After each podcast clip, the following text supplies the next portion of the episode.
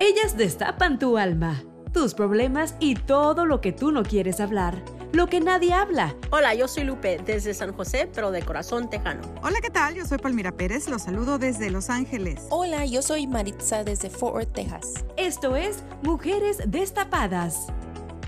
Continuamos con la segunda parte de criptomonedas. Y entonces, lo que sí les puedo decir, y miren que yo tengo 52 años, es que mejor hagamos por entenderle.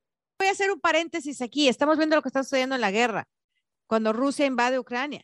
Le ponen todas estas restricciones a, restricciones a, Rusia y resulta que el, Vladimir Putin ya había convertido su dinero a Bitcoin. ¿Dónde quedó el dinero? Bueno, pues quedó en bitcoins, nada más que ya no lo controla, en este caso, la, economía formal. Y entonces tú me puedes poner todos los borreros, todas las barreras y todos los bloqueos que tú quieras, pero mientras yo te pueda mandar dinero desde mi wallet hasta tu wallet, me río de tus bloqueos.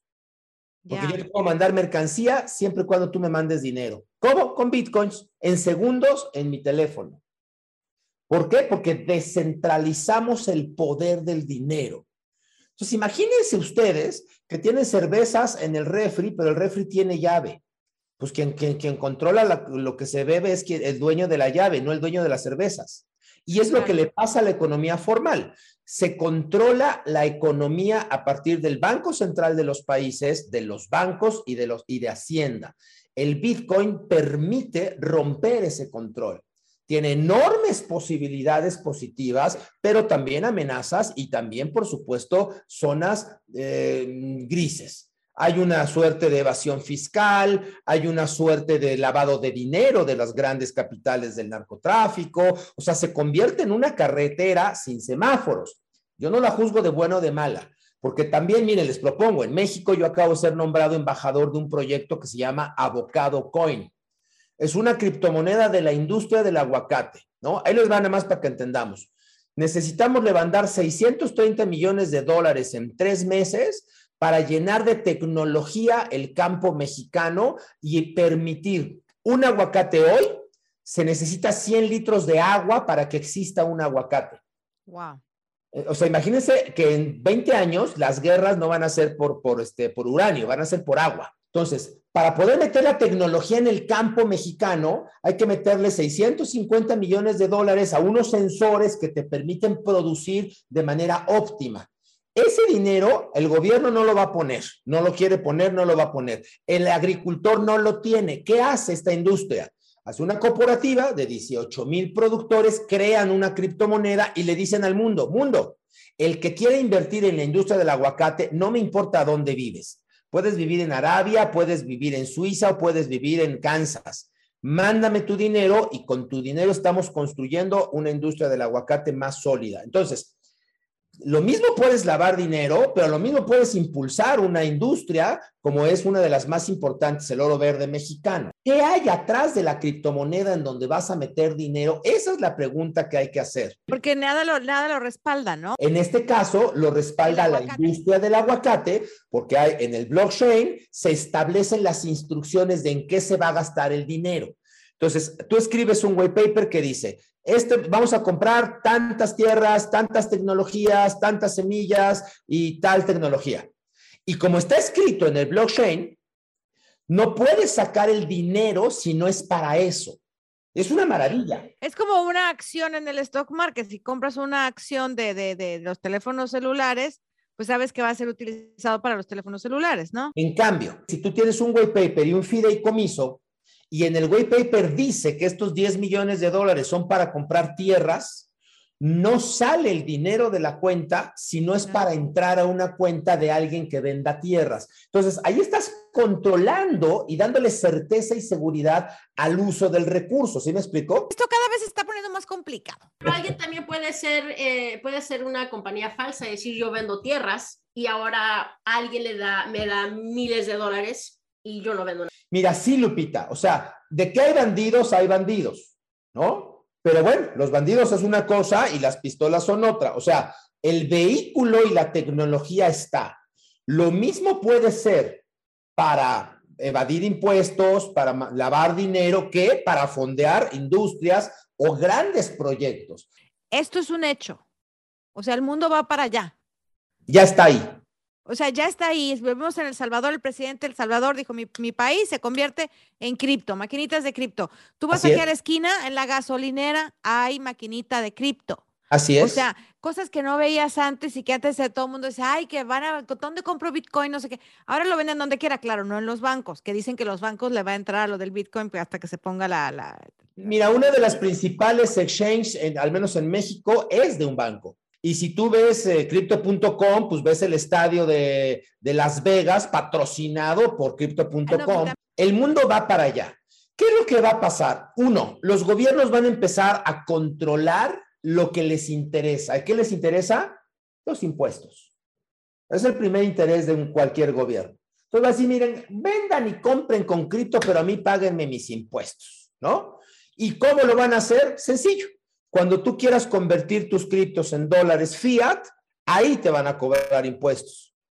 Habrá que ver en qué país lo haces, porque tú tienes un wallet y tú puedes convertir tus, tus bitcoins en el país que tú quieras. Yo compré un poquito por medio de PayPal. Sí. Y lo convertí en dólares. Sí. Me lo dieron, pero ahora me llegó para pagar impuestos. Porque lo convertiste en dólares en Estados Unidos. Evidentemente, si tú lo hubieras dejado en ese exchange y de repente lo conviertes en El Salvador, a lo mejor no lo necesitas convertir en dólares. En México ya hay restaurantes donde puedes pagar con bitcoins, por ejemplo. No. En Miami ya puedes comprar un coche con bitcoins. Ya hay un par de inmobiliarias que venden departamentos con criptos. O sea, eventualmente, poco a poco, el mundo se va a mover para, para el mundo cripto, para el metaverso, para los NFTs, para, en fin, la tecnología viene para allá. O sea, no hay manera de resistirse. Esto es mejor, flojitos y cooperandos, aprendamos a usarlos. O sea, antes del dólar y antes, del, de, antes de las monedas peso, euro, dólar, las transacciones se hacían en, en, en, plata, en oro. Era trueque. Mucho antes era trueque, pero antes del dinero como tal había oro. Y antes del oro había semillas, ¿no? Había, había semillas, el cacao, ¿no? Y antes era el trueque. Pues al final del día el dinero lo que es, es, es producción, es Producto Interno Bruto inventamos el convencionalismo del dinero, pues para facilitarnos logísticamente el intercambio de bienes y servicios. ¿Qué hicieron con esta tecnología? Eh, facilitarlo aún más y quitarle el poder de controlarlo a los bancos y a los gobiernos. Yo me pregunto si, si eh, toda esta tecnología de cryptocurrency, criptodinero, ha causado estos problemas con la inflación que, que están subiendo, ahorita le están achacando que está subiendo todos los precios que a la guerra, que todo eso, pero ya había inflación, o sea, yo ya, yo ya miraba todos los, todos los gastos que hacíamos para, para la comida, para el gas, para eh, gastos en los doctores, este, todo, todo estaba subiendo desde hace 12, 11, 11 años. Y mi pregunta es que si esto, esta, toda esta tecnología que está cambiando la, historia, está cambiando lo que, lo que llamamos dinero, eh, como ya no está en las, eh, por decir, en, en, lo normal, el dinero normal en los bancos y todo eso, ¿no será que es, estas compañías cripto está causando o ser una parte grande de inflación? Muy buena pregunta, Maritza. Mira, yo no soy economista, pero a bote pronto yo te podría contestar que hoy no. Porque hoy todavía es tan incipiente, aunque está muy de moda, el volumen acumulado de todo este dinero es tan chiquito, es tan incipiente contra toda la economía del mundo que no alcanza a desbalancearlo. Y además es una suma cero. Cuando, cuando hay un, alguien que gana dinero en Bitcoin es porque alguien más lo perdió. O sea, es como una acción. Alguien gana lo que otro perdió. Cuando hay gente que lo quiere comprar, le sube el valor y hay gente que lo vende. O sea, si tú ahorita quieres comprar un Bitcoin, se lo compras a otra persona que tiene Bitcoins. Hay 21 millones de criptomonedas llamadas Bitcoin, nada más. No hay 21 millones uno. Solamente va a haber 21 millones de criptos. Ya, y déjame, déjame te paro ahí tantito para responderle un poquito a Maritza. Yo creo que ese fue el problema de la economía aquí en Estados Unidos, que empezaron a imprimir dinero. Estados Unidos empezó a imprimir y imprimir, imprimir dinero que no tenía respaldado. esa es la fuente de la inflación en cualquier país, cuando imprimes más dinero que la cantidad de bienes y servicios que lo sustentan. Al final del día, el dinero es Producto Interno Bruto sustentado en papel. O sea, ¿cuánto estamos produciendo? Esa es la cantidad de dinero que debiese de haber para que el intercambio de bienes y servicios se dé. Cuando hay más dinero que productividad, la inflación crece. ¿Por qué? Porque las mercancías adquieren un valor, un valor sobrado, ¿no? O sea, cuando hay cantidad de bienes y servicios y cantidad de dinero igual, puedes intercambiar lo que yo hago por lo que tú haces a través del comodín llamado billete. Cuando hay más billetes que servicios, entonces hay una sobreoferta ¿no? Y, por supuesto, el precio de la mercancía sube por la especulación. Claro, porque aquí se vino el problema de que empezaron a, imprimir dinero, empezaron a darle dinero a todo el mundo con, con, lo que sucedió estos dos años, eh, pues se quedaron sin trabajo, no tenían cómo, entonces, pero sí tenían dinero para gastar. Entonces tú veías la gente comprando carros nuevos, comprando bolsas nuevas, comprando, comprando, comprando, comprando, pero la gente no estaba trabajando. Y ahorita ya no hay gente que quiera trabajar. el servicio de ser mesero adquirió un sobreprecio. Pero nos estamos desviando por completo. pero déjame te digo, pero esto lleva una cosa a la otra, porque entonces al mesero, al subirle el, el, salario al mesero, obviamente la comida que te costaba 20 dólares no te va a costar 20, te va a costar 40. Entonces, por eso suben los precios, Maritza, pero no tiene nada que ver con la criptomoneda. La criptomoneda es un fenómeno que lo hemos venido escuchando literalmente por abajo de la mesa.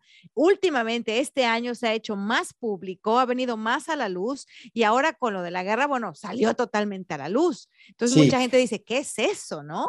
Ok, pero si no hay, no, si no hay efectivo en, en, en, el gobierno, o sea, si, si el dinero que, que ahora se está llevando a cabo en, en criptomoneda. Ese dinero, o sea, ya está en criptomoneda. Tienes que, que dar dinero, tienes que dar billetes para crear tu criptomoneda, ¿sí? pero la criptomoneda no es de Estados Unidos, es mundial, ¿no? Así es. Ok, pero, ah, okay, pero enfocándonos aquí en Estados Unidos, yo no conozco de otros países, aquí puede afectarse y puede hacer mucha inflación porque ya el billete que estaba allí ya no está. Entonces ya no hay los impuestos en el billete real. Ahora el problema es que no, no es no es dinero. Y que no puedes comprar nada todavía con, o sea, no puedes ir a restaurantes, como dice Elios, hay unos cuantos. Eh, o sea, no hay intercambio, como dice Elios, pero dice lo más, y ahí lo más chistoso. Hay, muy, muy, poco de Bitcoin para afectar el... No es culpa de la criptomoneda, no en este momento, es culpa de muchas otras variables, no hoy. O sea, la cantidad de criptomonedas, aunque está muy de moda el tema, te prometo que no está haciendo, hace mucho más impacto la guerra misma, ¿no? Hace mucho más impacto el cambio de poder, eh, eh, el regalo que se le está dando a todos los jóvenes y a todos los viejitos. Todo eso hace mucho más procesos de inflación que la cripto. Pero aquí es importante nada más subrayar esto. Cuando Maritza dice dinero de adeveras y dinero de mentiritas, no, es que la cripto también es dinero de adeveras pero no lo vamos a tocar. Eh, ah, pero a ver, a ver, si yo, si tú le mandaste mil dólares del Banco Rojo a, Marisa, a su, a su Banco Verde, ¿en qué momento lo tocaste, Maestre Palmira? Puedo sacar efectivo, lo, lo, puedo tener al momento que ella me lo manda, lo puedo ir al ATM. Lo mismo pasa con un Bitcoin. Puedes meterte a un exchange, que es una casa de cambio, y convertirlo en dinero fiat. Y lo puedes cambiar por Ethereum, por Solana, por dólares o por euros o por libras esterlinas. Es una moneda más. Hay un estudio por ahí, una, estimación que dice que los bancos tienen siete veces menos el dinero que está circulando. O sea, ¿hace cuánto realmente no tienes efectivo en, tu, en, en tus manos? Entonces, que en tu cuenta hay 50 mil dólares. ¿Hace cuánto que no los tienes? Lo que hace el banco es que con tus 50 mil dólares le presta dinero a otras personas y les cobra un interés. A ti te da una pizcacha chiquitita y al deudor le cobra una tasa de interés elevada. Las estimaciones es que los bancos prestan siete veces más del dinero del que existen. O sea, tus 50 mil dólares se los prestan siete veces más, ¿no? Este, de lo que realmente tienen. Cobran mucho de interés y a ti te regalan una pizcachita. Y entonces por eso se hacen millonarios los bancos. Pero pregunto, ¿hace cuánto tiempo no tienes los 50 mil dólares en tus manos? ¿No? Con lo que Maritza diría ya dinero de verdad. Claro, y es un hecho. Tú vas y quieres cambiar y quieres dinero en efectivo y no te dan la cantidad que quieres. Y no dan una cantidad estipulada porque ellos no tienen, si tienes 50 mil dólares, no te van a dar 50 mil dólares de a dólar. Y no te dicen, y no te dicen en qué lo están invirtiendo o a quién se lo prestaron. Y Bitcoin, you can tell por el, el blockchain, se ve Así es. cómo fluyó, dónde está.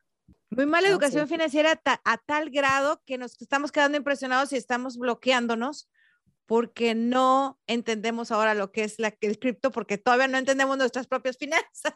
Así es, así es, Palmira. Y aquí me gustaría decirles dos cosas. Uno, ¿cómo nos desbloqueamos? Y dos, alerta con cómo es el uso cotidiano, o sea, en qué nos va a afectar a las personas. No, y, alerta a cómo comprar y a quién comprar. Es a donde voy, porque va a haber muchos fraudes, va a haber gente que va a perder mucho dinero porque le van a robar, punto. ¿Ok? Mira, yo tenía un maestro que cuando salieron los celulares no podía hablar por teléfono. O sea, literalmente el hombre no podía tomar un teléfono celular y ponérselo en la oreja, no podía hablar. Porque él decía, es que no entiendo cómo sirve este teléfono sin cable. Y como no lo entiendo, me da miedo usarlo. Me va a dar cáncer. Algo va a pasar, ¿no? Entonces me acuerdo que un día le dije, oye, Jaime, y este, ¿y si entiendes cómo funciona el que sí tiene cable? Y nada más se quedó así como. Mm. Tampoco lo entendía, pero había aprendido a utilizarlo. Y es lo que le pasa a los chavitos de 14 años. No entienden ni madre del Bitcoin, pero lo usan. Porque no tienen un paradigma previo con cuál competir en su cerebro. Para ellos es normal utilizar un celular y no entienden lo que es un teléfono con cable. Entonces, lo primero que yo quiero dejar testimonio en este material es, no tienes que entenderlo, úsalo. Si te estás esperando a entenderlo para usarlo, te vas a retrasar, vas a perder muchísimas oportunidades. Ahora, dos, tienes que educarte en finanzas personales. Tienes que tener control de tus finanzas primero antes de meterte a cosas que no entiendes. Número uno, no tengas deudas. Y mira que estoy hablando en el país de las deudas. En Estados Unidos eres lo que, lo que debes, ¿no? Bueno, yo te digo, no tengas deudas. Aprende a generar lo que puedes pagar de contado. Número dos, ahorra. Ahorra, ahorra, ahorra, pero ojo, no ahorres para gastar. Culturalmente la gente ahorra para comprarse algo, ahorra para el viaje, no, no, no, ahorra para invertir. Número tres, ya que inviertes, entonces tienes un flujo de ingresos que no dependen de ti. A eso se le llaman ingresos pasivos. Cuando tú vas a la televisora, te este, das noticias, te pagan un salario por aparecer. El día que no vas a la televisora, no te pagan. Ese, ese ingreso depende de ti. Un ingreso pasivo es aquel que no depende de ti. ¿De qué depende? De tus inversiones. Entonces, ahorras para invertir. Y ya que tus inversiones, sea una casa, sea algo que estás rentando, sea un, Bitcoin que compraste, te genera el flujo para poder tener tu vida resuelta sin depender de tu esfuerzo físico, a eso se le llama libertad financiera. Ya no necesitas tu trabajo físico para poder generar una vida. Uno, paga tus deudas. Dos, ahorra. Tres, ahorra para invertir. Y cuatro, ya que tienes inversiones, fíjate lo que te voy a decir, entonces emprendes. La gente busca emprender antes de invertir. Y entonces le piden, se ahorran sus, se gastan sus ahorros, le piden el dinero a su papá, a su mamá y a sus hermanos, y nos gastamos el patrimonio de medio mundo por echar a andar nuestro negocio de carnitas. Quiebra el chingado negocio de, carnitas, nos quedamos sin negocio, endeudados, enojados con los suegros y le tenemos que deber un dinero al banco. Porque no, primero generamos un flujo positivo, que es ahorrar para invertir. Cuando tú comprendes eso, entiendes que las criptomonedas son un vehículo más, un vehículo. Así como el teléfono es un vehículo más. Puedes hacer una llamada telefónica por cable, pero ahorita puede ser una llamada por Zoom. Ahorita estamos conectados en cuatro estados y en dos países distintos gracias a Zoom. Entendimos los cuatro pasos. Ahora decidimos invertir en criptomoneda. ¿Me puedes explicar eso de los mineros? Yo me imaginaba a la gente así picando piedra cuando, cuando una vez iba a comprar unas acciones de miner y no sé qué, y dije, ¿qué es eso? Y cuando veo que es cripto, digo, es que no entiendo. Mira, es más fácil invertir en criptos que en minas. O sea, es más fácil comprar bitcoins o comprar doggies o comprar popocoin o comprar la moneda X eh, eh, apostando a que va a subir o a bajar de precio, ¿no? Y esa es una parte de la industria que es la especulación del valor del criptoactivo. ¿Pero que el minero no es el que hace el cripto? No. Ah, el minero es el que abre el blog donde apuntamos las transacciones, ¿te acuerdas? Todos tenemos una ah. hojita donde vamos apuntando la transacción. Cuando la hojita se llena, es necesario abrir una nueva hoja para que podamos todos seguir apuntando las transacciones. Esa nueva hoja se libera cuando tú solucionas una clave, por eso se llama cripto, que está escrita en un código muy complicado, matemático, muy complicado, y se necesitan unas computadoras extraordinarias que estén generando una inteligencia para descifrar el código, y además se gasta mucha energía eléctrica para poder hacer eso. Cuando liberas ese código, tienes una hoja nueva, a eso se le llama bloque. Esa es la acción de minar. Y por eso, como a mí me costó mucho tiempo, mucho dinero y mucho esfuerzo, yo minero le cobro a toda la comunidad un porcentaje por utilizar mi, mi bloque. El negocio del minero es abrir bloques y cobrarle una comisión a todos aquellos que quieran escribir encima de su bloque. Entonces, para ser minero necesitas conocimiento, capital, energía o hay empresas o hay grupos que te dicen, dame tu dinero, nosotros sabemos ser mineros y entonces invierte con nosotros. Entonces te asocias con ellos, simplemente le metes plata y ellos te comparten un porcentaje.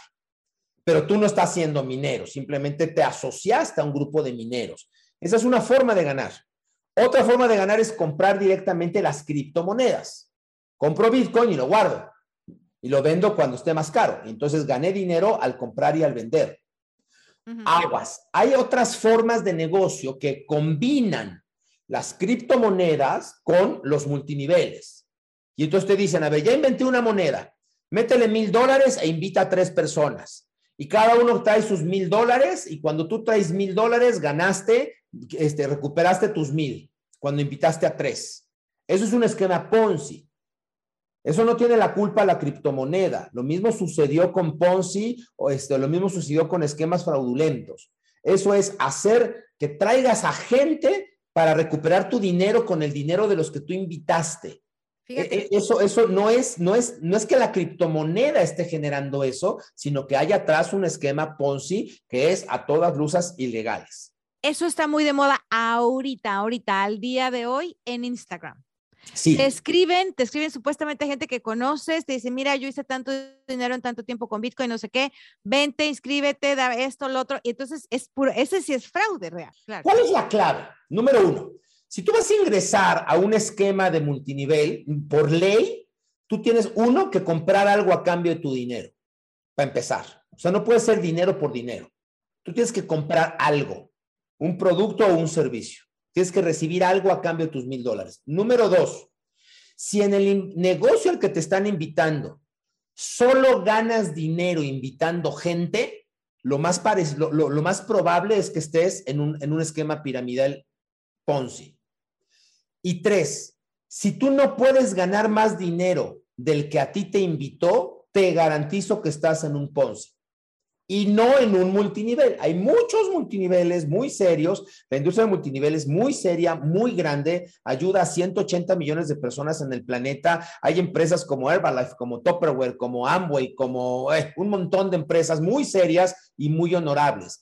Pero en cualquiera de ellas, si yo ingreso y me pongo a trabajar más que el que me invitó, puedo ganar más dinero que el que me invitó. En un esquema Ponzi, normalmente eso no se puede. Entonces, no puedes entrar a un negocio donde ganas dinero solo si invitas personas. ¿Ok? O sea, yo puedo meter dinero, invertirlo. No invité a nadie y sigo ganando dinero. Ah, ok, estoy ganando dinero por el valor de la criptomoneda que sube o que baja. Si además quiero invitar personas y me pagan por, por, traer personas, ok, maravilloso. Estoy, estoy, estoy entrando a un multinivel. Pero si le entro y la única forma de ganar dinero es trayendo a más personas, seguramente estoy en un esquema Ponzi y habrá que tener cuidado. Ojo, ¿eh? No significa que no funcionen. Significa que son ilegales. sea, funcionan. ¿Cuál es el problema? Que llega un momento en que ya no hay gente a la que puedas invitar para recuperar el dinero. Entonces, los que entran al final pierden lana. Y entonces, ¿cómo sabe uno dónde está uno invirtiendo bien y dónde uno está invirtiendo mal? Ay, lo más, lo más, lo más recomendable es hacerte de un asesor financiero, de alguien que te ayude, de alguien que ya aprobó, de alguien que tenga conocimiento. Y este, mira, eh, yo sé que es hasta triste terminar esta entrevista así, pero es un poco como cuando vas al nutriólogo que el nutriólogo te dice, pues mira los carbohidratos, y es que fíjate que la cetosis, y es que fíjate que la proteína, y entonces el carbohidrato compuesto, y si lo combinas entonces pones, entonces puta, ¿y entonces qué me como, doctor? Sí.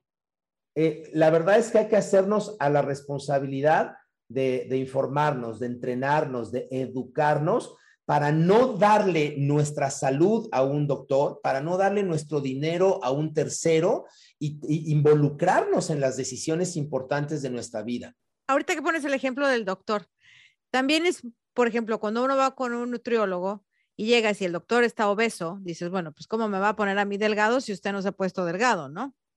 Así es. Entonces, si vas a invertir con alguien y ese alguien eh, no sale de Perico Pérez, pues tampoco da mucha confianza. Mira, eh, eh, el, paralelismo sería del otro lado, es, eh, tampoco podemos ser determinantes. Es como si me dijeras que un ginecólogo no puede ser un profesional hasta que no dé a luz a un bebé. No, bueno. O un cardiólogo no puede ser profesional hasta que no viva un infarto. Creo que hay un, un punto medio de congruencia y de conocimiento. Claramente un nutriólogo gordo, yo no entro a su consultorio, claramente. Claramente un neumólogo que fuma, hombre, yo lo vomito, o sea, gracias un asesor financiero que esté quebrado, hombre, a lo mejor jugó mal sus cartas, pero tampoco le creo demasiado.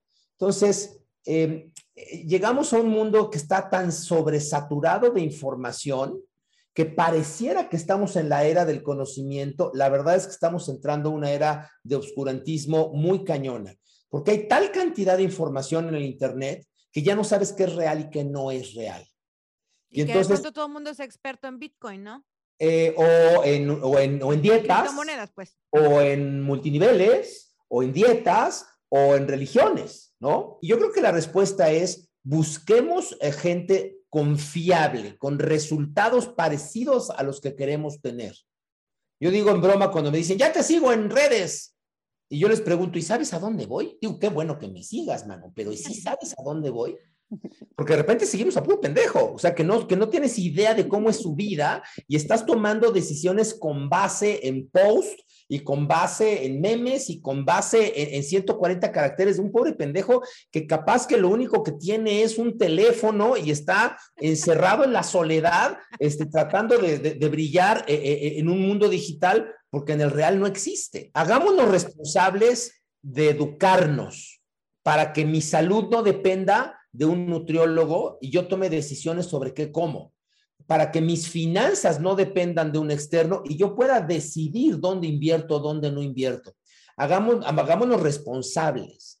Y eso no tiene más que tiempo, dinero y esfuerzo y educarte, educarte, educarte. Es más fácil que otro decida. ¿Qué tal que mejor tú aprendes a invertirlo y a tomar decisiones y hacerte responsable de tus decisiones?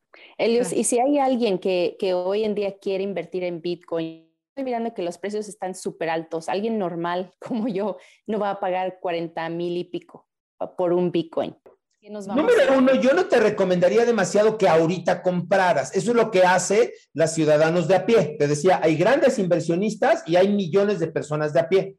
Los que hacemos, las personas de a pie, vemos que el Bitcoin está muy caro y decimos, ahorita hay que comprar, porque ahorita es cuando está subiendo su valor. No, había que comprar cuando estaba barato. Ahorita no compres, ahorita espérate a que baje el precio.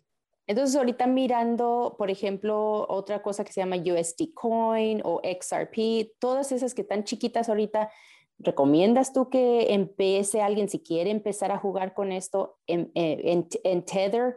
Um, yo estoy en una app ahorita que se llama Coinbase y ahí estoy mirando los precios que es 74 centavos, un dólar, así empezó Bitcoin. pero ¿qué recomiendas que, que, empiecen así con cualquier cosa? No, qué buena pregunta, Maritza, porque a diferencia del Bitcoin hace 11 años, hoy hay literalmente más de 3.000 criptomonedas distintas. Saber cuál va a ser la buena o cuál no, híjole, es muy complicado porque hay muchísima gente pues, que simplemente inventa una criptomoneda, la saca, levanta 100 millones y luego se retira y como ni, adiós, ni supiste dónde estaban, ¿no? Entonces, no, yo te diría, sé cauteloso con tu dinero. Número uno, antes de invertir en criptos, por favor, invierte en otra cosa.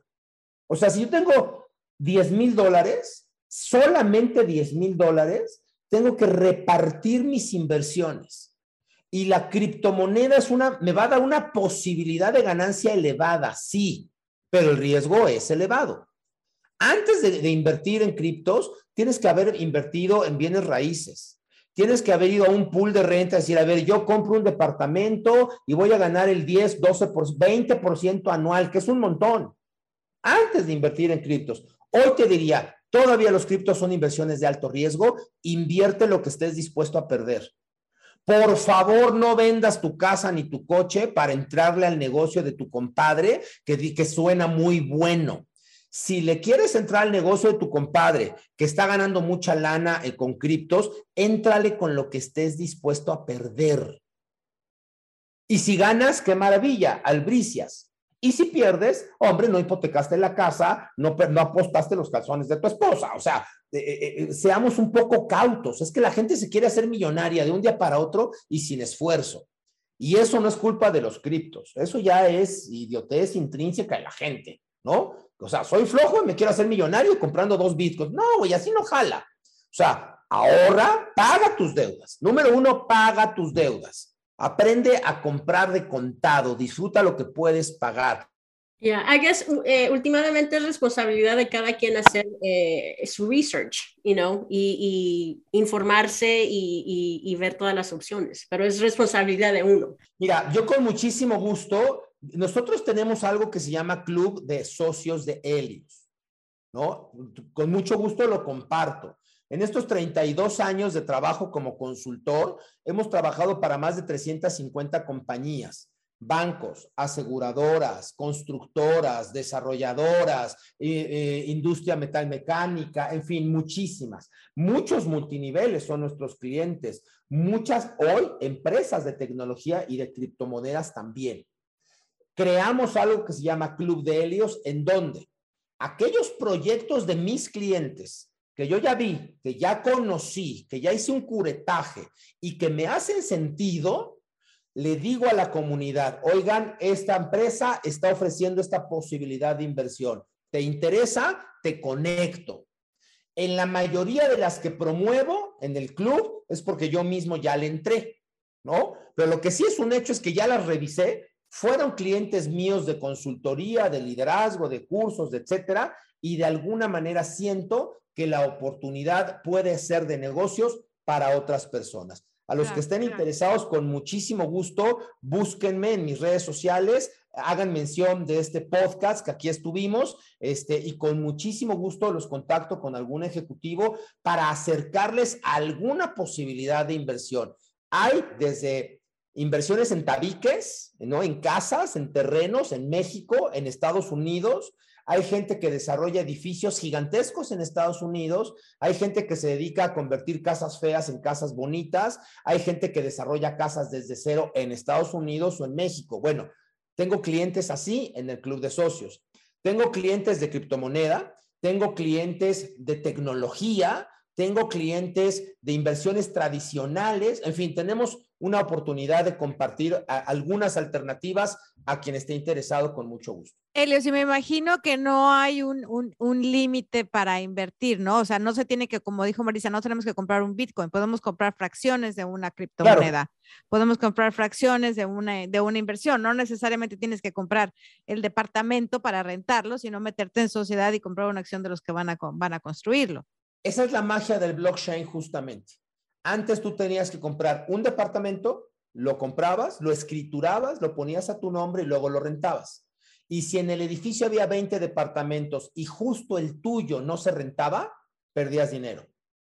Ahora lo que existe son los famosos pools de inversionistas. Entre 10 personas compramos 10 departamentos, los escrituramos a nombre de una corporación. Si se rentan 8, todos estamos ganando rentas de esos 8 y esos dos vacíos nos duelen un poquito a todos pero no genera pérdidas para uno. Claro, para no tener miedo, ¿no? Porque mucha de la gente que nos está escuchando seguramente va a decir, no, pues yo no tengo dinero para invertir. Puedes empezar a invertir, yo creo que desde 100, 500 dólares, 1000 dólares, o sea, en, en, diferentes lugares, ¿no? Mira, yo podría decirles que las opciones que tenemos muy tangibles eh, en el club, con mil dólares, tú puedes entrar prácticamente a empresas a invertir con buenos rendimientos en clubes de ahorradores muy grandes. Tenemos una, una, empresa cliente que maneja más de 30 mil ahorradores. Entonces, mil dólares parecen bien poquito, pero cuando lo multiplicas por 30 mil personas ahorrando mil dólares, ya suma, ya es bastante interesante. Entonces, la fuerza de tus mil dólares por tu cuenta es muy poquita, la fuerza de tus mil dólares en comunidad es muy grande. Entonces, sí, desde mil dólares, bienvenidos, podemos eh, eh, recomendarlos con este tipo de, alternativas de inversión. En casas y en tabiques, eh, yo les diría con 25 mil dólares puedes tener acceso a pools decentes, ¿no? 25 mil, 40 mil dólares de ahí en adelante hasta cientos de miles, por supuesto. ¿No? En, bienes raíces. Nuestra gente necesita mucha educación financiera. Nosotros necesitamos educación financiera en las materias que tuvimos en la primaria, secundaria, preparatoria e incluso en la carrera, que yo soy abogada, pues no teníamos clase de dinero, ¿verdad? cómo invertir tu dinero, ni de cómo ahorrar, ni de cómo administrar tus 10 pesos que te daban del domingo. Entonces lo hacías, lo guardabas para irlo a gastar en la muñeca que te gustaba o al vestido que te gustaba y nunca pensabas en que esos 10 pesos te podían generar al final del año 100 pesos y te puedas comprar cinco vestidos o invertir en cinco vestidos y venderlos y crear otros 50 vestidos. Pero bueno. Lo acabas de decir magistralmente con muñecas y vestidos. No fuimos entrenados para invertir. Fuimos entrenados para gastar, para gastar, para gastar, para gastar. Y hoy está peor, ¿no? Porque hoy hemos desarrollado un, un ego tan, pero tan fuera de nosotros, que pareciera que yo soy a partir de lo que tengo, a partir de las marcas, a partir de la marca de mis zapatos, a partir de la marca de mi cinturón. Y entonces, hoy las personas gastamos un montón de dinero que no tenemos para comprar un montón de pendejadas que no necesitamos para impresionar a personas a las que no les importamos. No, para tratar de ser algo que no eres. Tal cual. Y entonces se nos va la vida gastando, gastando, gastando y enriqueciendo a los que sí le entendieron al juego del dinero. ¿Y qué crees? En el camino nos victimizamos tanto y decimos, ah, es que es un complot, es que la mafia del poder, es que el capital, no, güey, es que ellos sí lo entendieron y tú estás como borrego. Creo que estamos en un, en un momento de la sociedad muy complicado, un, un momento de la humanidad muy complicada. Pero bueno, a título personal, podemos aprender a jugar las reglas del dinero. O sea, el dinero lo inventamos las personas, ¿no? El dinero está, eh, está ahí en la historia de la humanidad nos gusta, fíjate lo que les voy a decir, ¿eh? Te guste o no te guste, todos los días de tu vida vas a tener contacto con el dinero. Más te vale que aprendas a llevarte bien con él. No hay un solo día de tu existencia que no tengas algún tipo de relación con el dinero. O compras o pagas o algo pasa en tu vida con el dinero. Y como tú nos dijiste en la invitación anterior que te hicimos hace un par de meses, nosotros somos responsables de nosotros mismos no podemos hacer responsable a nadie más, por más ejemplos que te pongan de zapatos o sin zapatos, de tú eres responsable de tus decisiones. Entonces, si tú te, si tú te, te pones las pilas y aprendes y, no importa, no importa la edad que tengamos, nunca es tarde para empezar a aprender. Y eso aplica este, en el dinero, y eso aplica en la salud, y eso aplica en la dieta, y eso aplica en la sexualidad, y eso aplica, en fin, o sea, eh, en nuestra área de especialidad es el desarrollo humano y todas las aristas están eh, súper amplias, ¿no? Déjenme darles un dato. Siempre les he dicho aprender y practicar. ¿Qué quieres mejorar en tu vida? Aprender y practicar. ¿Quieres mejorar, bajar de peso? Aprender y practicar. Mejorar tu sexualidad, aprender y practicar.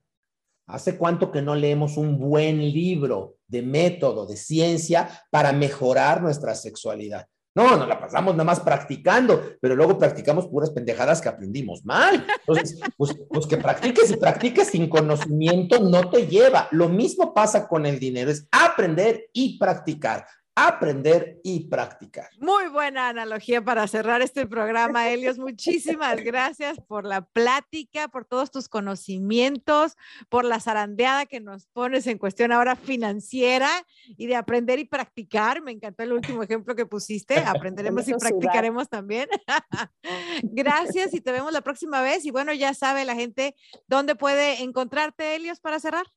Vénganse al club de socios, los que quieran invertir, de veras con mucho gusto. Ya hicimos el estudio de muchas oportunidades. Este, nos da mucho gusto saber que estamos ayudándole a muchas personas. Me encuentran pues, prácticamente en todas las redes sociales, en Instagram, en Twitter, en Facebook, en TikTok, en la que tú uses. Y en todas estoy como Helios Herrera. Les recuerdo que Helios se escribe con H y Herrera también. Mil gracias, Helios. Buenas noches.